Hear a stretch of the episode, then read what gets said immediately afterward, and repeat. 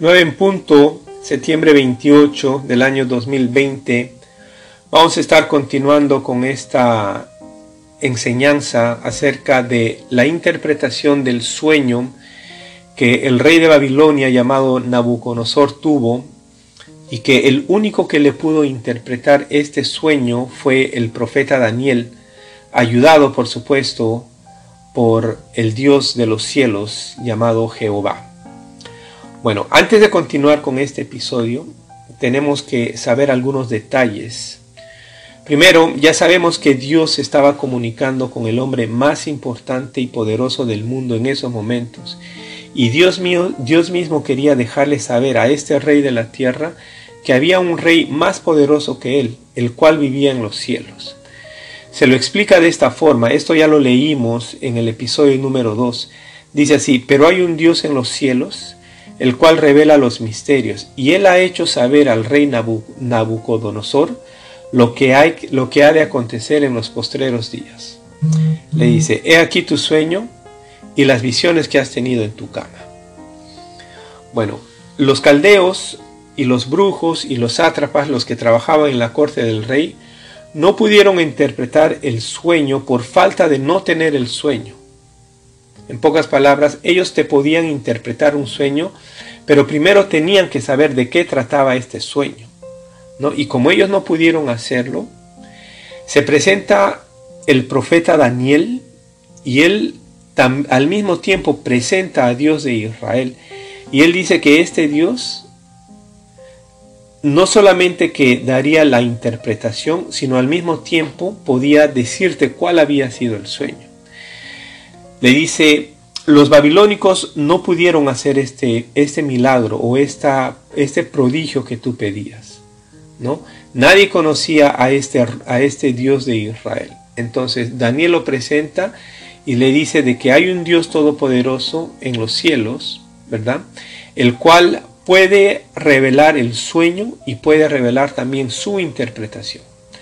Así de que tenemos que hacer un paréntesis primero para poder entender cómo es que la gente del mundo antiguo se alejó tanto del Dios que hizo los cielos y la tierra al punto de haberse olvidado del Dios de sus padres, que fueron los que salieron del arca después del diluvio. Ahora, eso de haberse olvidado del Dios que hizo los cielos y la tierra es un problema que hasta la actualidad lo tenemos.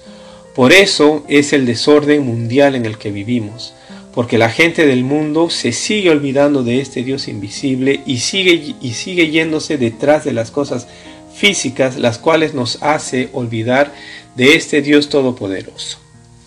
Bueno, al final de este estudio, que tomará, dije que iba a tomar dos, dos episodios más, pero creo que me va a tocar extenderme hasta el cuarto episodio.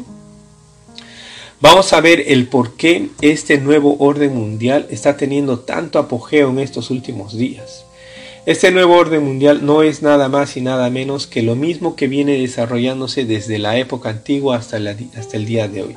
Y con este estudio vamos a poder entenderlo exactamente cómo es que está sucediendo todo esto. Como dije al principio de este estudio, vamos a tratar de entender quién es o quién es el que maneja todos los gobiernos del mundo. Así que empecemos. Durante siglos y décadas los gobernadores de las naciones se han enseñoreado del mundo, o por lo menos eso es lo que siempre han intentado hacer. Entonces, en esta ocasión, Dios se introduce a las naciones, ya que los líderes del mundo habían llevado a sus naciones al paganismo y se habían alejado del verdadero Dios. En pocas palabras, después del diluvio, Dios ve que los moradores de la tierra estaban construyendo una torre en, rebelión hacia Él. En el capítulo 11 del libro de Génesis, del versículo 6 al 9, dice la Biblia así, y dijo Jehová, He aquí el pueblo es uno, y todos estos tienen un solo lenguaje, y han comenzado la obra y nada les hará desistir ahora de lo que han pensado hacer. Ahora pues, descendamos y confundamos allí su lengua para que ninguno entienda el habla de su compañero. Así los esparció Jehová desde allí sobre la faz de toda la tierra y dejaron de edificar la ciudad. Por esto fue llamado el nombre de ella Babel, porque allí confundió Jehová el lenguaje de toda la tierra y desde allí los esparció sobre la faz de toda la tierra. Así que recordemos que después del diluvio y después de que Noé y sus hijos y sus esposas salen del arca, nace de entre ellos, generaciones más tarde, un nieto, un nieto llamado Nimrod. No fue el nieto directo, sino fue el hijo del hijo del hijo, que muchas generaciones más tarde nace este hombre llamado Nimrod, el cual fue un valiente cazador ante el Señor, y él fue quien comenzó este proyecto de la construcción de la Torre de Babel. En los tiempos antiguos, los nombres de las personas tenían siempre un significado. El nombre Nimrod significa rebelión, o sea, Nimrod fue un rebelde en contra de Dios.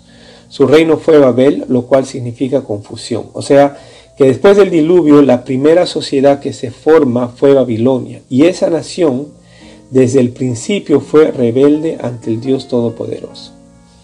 Nimrod quiso construir una ciudad poderosa con una torre que fuera tan alta que si Dios se disponía, a inundar la tierra nuevamente, esa torre sería tan grande que las aguas no la destruirían. Y aparte de eso, Nimrod quería ser recordado para siempre y quería, quería tener un nombre divino.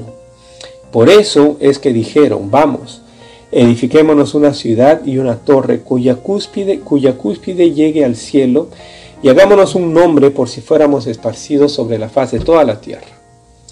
Entendemos así de que Nimrod sabía que en algún momento ellos serían esparcidos por el mundo, pero el hacerse un nombre era hacerse una promesa entre ellos, y sería el volver a reunirse un día y continuar esa ciudad o ese gobierno babilónico y reconstruir un refugio para cuando el Dios de los cielos descienda nuevamente, ellos estar preparados y tener un lugar donde refugiarse.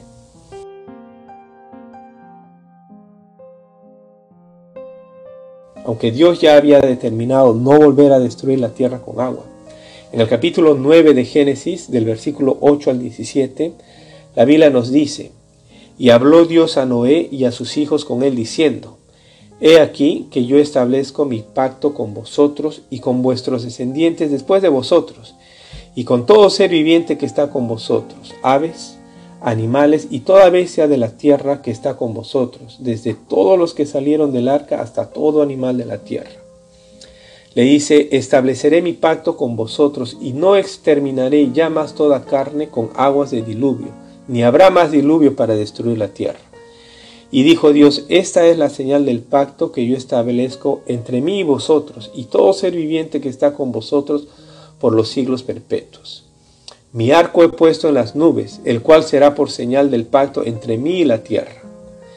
Y sucederá que cuando haga venir nubes sobre la tierra, se dejará ver entonces mi arco en las nubes. Y me acordaré del pacto mío que hay entre mí y vosotros y todo ser viviente de toda carne, y no habrá más diluvio de aguas para destruir toda carne. Estará el arco en las nubes y lo veré, y me acordaré del pacto perpetuo entre Dios y todo ser viviente con toda carne que hay sobre la tierra. Dijo pues Dios a Noé, esta es la señal del pacto que he establecido entre mí y toda carne que está sobre la tierra. Ahora, si nos preguntamos qué es este arco, fácil, simplemente cuando vienen lluvias sale el arco iris y eso es lo que nos hace acordar de la promesa que Dios hizo a toda carne que vive en la tierra. Es de esta forma como Dios hace para evitar que el hombre se revele en contra de él. Y desde esa época hasta el día de hoy, los líderes del mundo han tratado siempre de volverse a unificar para irse en contra del Dios de los cielos, el cual prometió no volver a destruir al mundo con agua. Ahora, el problema con este versículo es que si leemos atentamente, el pacto que Dios hace con el hombre es de no volver a destruir la tierra con lluvia de agua. La próxima vez que tenga Dios que destruir a los hombres de la tierra será no con lluvia de agua, sino con lluvia de fuego. En el libro, en, el segundo libro de Pedro, él escribe así: El día del Señor vendrá como ladrón en la noche, en el cual los cielos pasarán con gran estruendo, y los elementos ardiendo serán deshechos, y la tierra y las obras que en ella hoy, eh, que en ella hay, serán quemadas. Entonces, como vemos, el carácter de Dios no cambia nunca. Su propósito divino es que siempre le obedezcamos y que no nos rebelemos en contra de Él.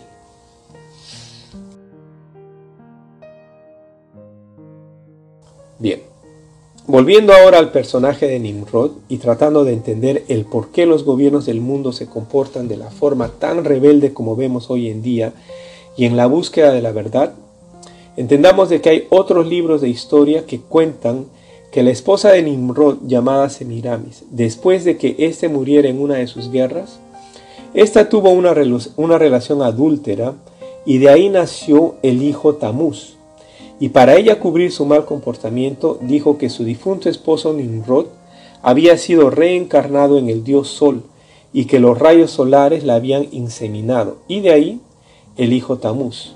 Por lo tanto, por lo tanto, Tamuz fue el esposo y el hijo al mismo tiempo, y de ahí que los habitantes de la tierra de ese entonces conocían de este nacimiento milagroso, de este nuevo líder Tamuz, y el inicio a la adoración y culto del dios Sol, que es un dios pagano. O sea, que después que Dios destruyera esta torre y que los ciudadanos se esparcieran por todo el mundo debido a no poder hablar el mismo idioma, esta historia de su rey Nimrod y del nacimiento milagroso del hijo y de su esposa Semiramis se difundió por toda la tierra, la cual llevó a que los hombres adoraran al sol.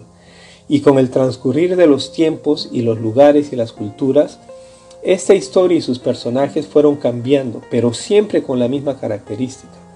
Primero adoraban al sol, culturas como los de Mesopotamia, egipcios, los babilónicos, y segundo recalcaban una trinidad de la madre y el hijo mediante la concepción milagrosa debido a la, inseminación del dios sol.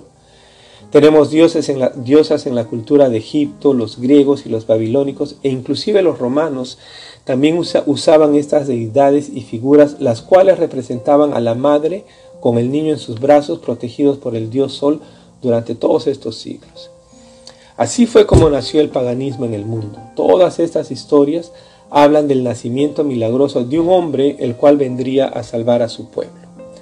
Esto respondería a la pregunta hecha por muchos. ¿Por qué tantas deidades con las mismas historias? Por ejemplo, la historia contada por los romanos acerca de la Virgen María y el nacimiento milagroso de Jesucristo es la misma historia de todas estas culturas paganas. Y aunque todas estas historias nacieron antes del cristianismo, la promesa de un Salvador al mundo nació en el huerto del Edén, mucho antes del diluvio, mucho antes del nacimiento de estas culturas y deidades. Satanás estaba presente cuando Dios prometió a Adán y a Eva que un hijo de ellos sería quien volvería a restaurar la relación de Dios con los hombres. Y Satanás es quien utiliza todas estas entidades de la antigüedad durante todos estos siglos hasta el día de hoy para introducir a su Hijo, esto es al anticristo como el Salvador del mundo. Y ya vemos cómo, cómo ha logrado su objetivo, por todas las edades, ya que tantos gobiernos han seguido este paganismo el cual ha engañado a tantos líderes de este mundo.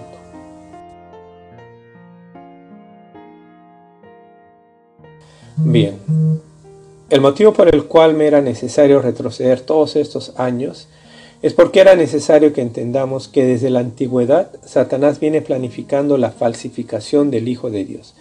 Él sabía que el Cristo vendría milagrosamente y desde que el hombre cae, Satanás ha trabajado en la falsificación del Cristo, el Salvador de la humanidad.